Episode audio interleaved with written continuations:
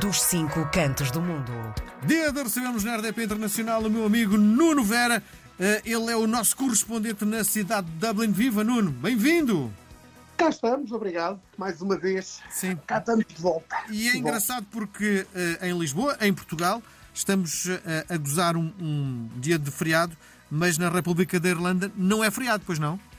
Não, não, já foi, foi na segunda-feira passada. Uhum. Porque aqui normalmente os feriados são móveis, tirando a passagem de ano, o Natal e o dia de São Patrício, o St. Patrick's Day, todos os outros são, todos os dias são móveis. Portanto, passa sempre para a segunda-feira antes. Sim. Pronto, então foi na segunda-feira, não foi Sim. hoje. Bom, eh, costumamos falar sobre o estado do tempo, mas já lá vamos, porque parece que vem uma tempestade.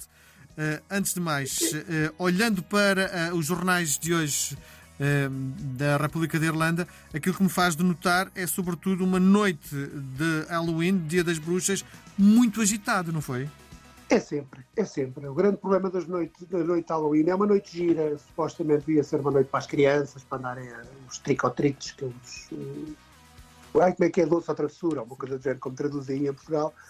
Ah, pronto, depois há sempre aquela fase a seguir da criançada mais velha e dos mais velhotes mesmo, os adolescentes parvos, ah, que se decidem fazer, que é tradição, não deixa de não ser, mas é em condições como deve ser, são os chamados bonfires, ou seja, eles fazem grandes fogueiras ahm, em qualquer sítio, qualquer descampado, uma coisa do género, juntam paletes, cartão, cartão de madeira, tudo, pneus e puxam fogo. Claro que isto há sempre a geneira, claro que depois há sempre chamar os bombeiros. Ontem foram ser tipo em cada 30 segundos ou, ou um minuto havia uma chamada para os bombeiros. Porque, Pronto, depois os vizinhos não gostam, não é, não é que estejam a criar às vezes problemas, o chamar dos bombeiros ou da, da, da guarda.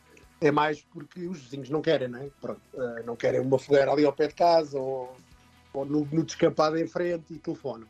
É mais por aí. Hum, acho que não houve graves acidentes, não houve ninguém que se tenha aleijado ou queimado seriamente, mas sim, muitas chamadas, muita confusão. É sempre, faz parte, faz parte do Halloween em si. Sim.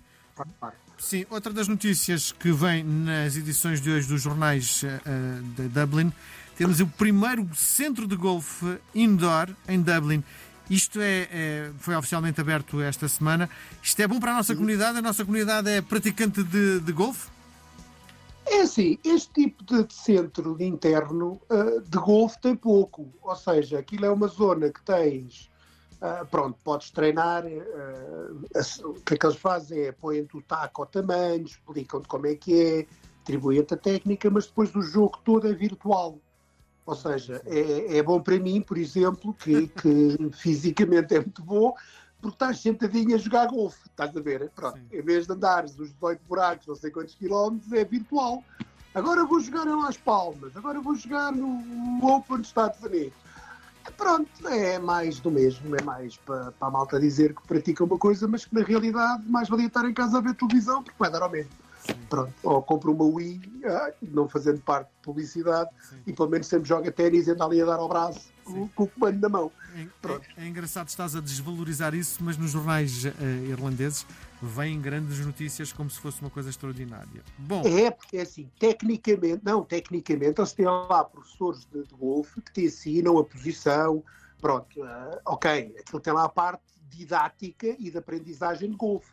É uma escola também de golfe, onde tens profissionais que te explicam a tua posição, o posicionamento, a relação à bola, tens uma zona de treino, portanto, que é, como tu tens em algumas lojas, os pads para, para, para disparas contra uma rede, pronto, dá, sem sombra de dúvida, mas depois o resto em si, o golfe em si é o andar.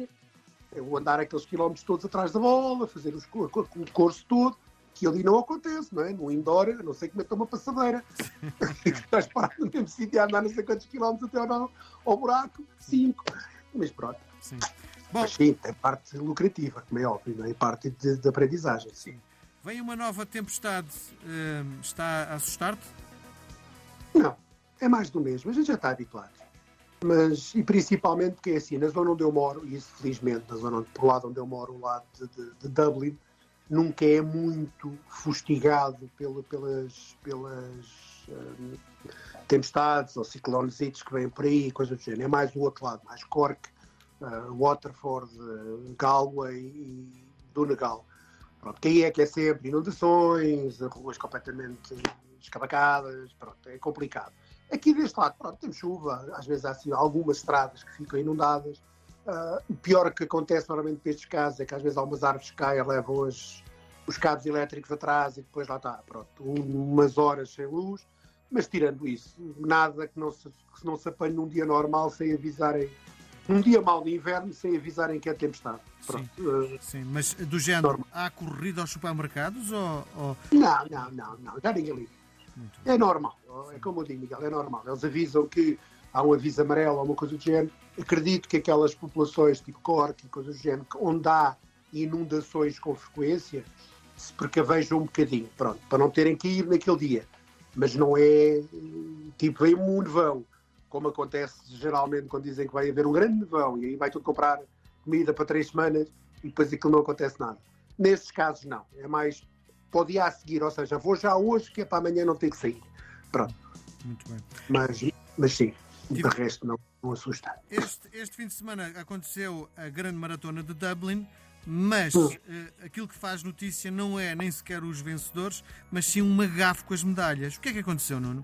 É assim. Eles quiseram juntar na, nas medalhas a, a, a, comemoração dos 100 anos de um escritor, o Yeats, que ganhou em, dois, em 1923 o Prémio Nobel de Literatura e é irlandês. Então puseram uma frase, eu vou tentar traduzir o melhor possível, ou dizê-la primeiro em inglês e depois traduz. There are no strangers here, only friends you haven't met yet. Ou seja, na, na, na, na medalha está escrito, não há uh, pessoas, não há desconhecidos, os strangers são desconhecidos aqui, são só amigos que ainda não encontraste, que ainda não conheceste, que ainda não meteste conversa. Pronto.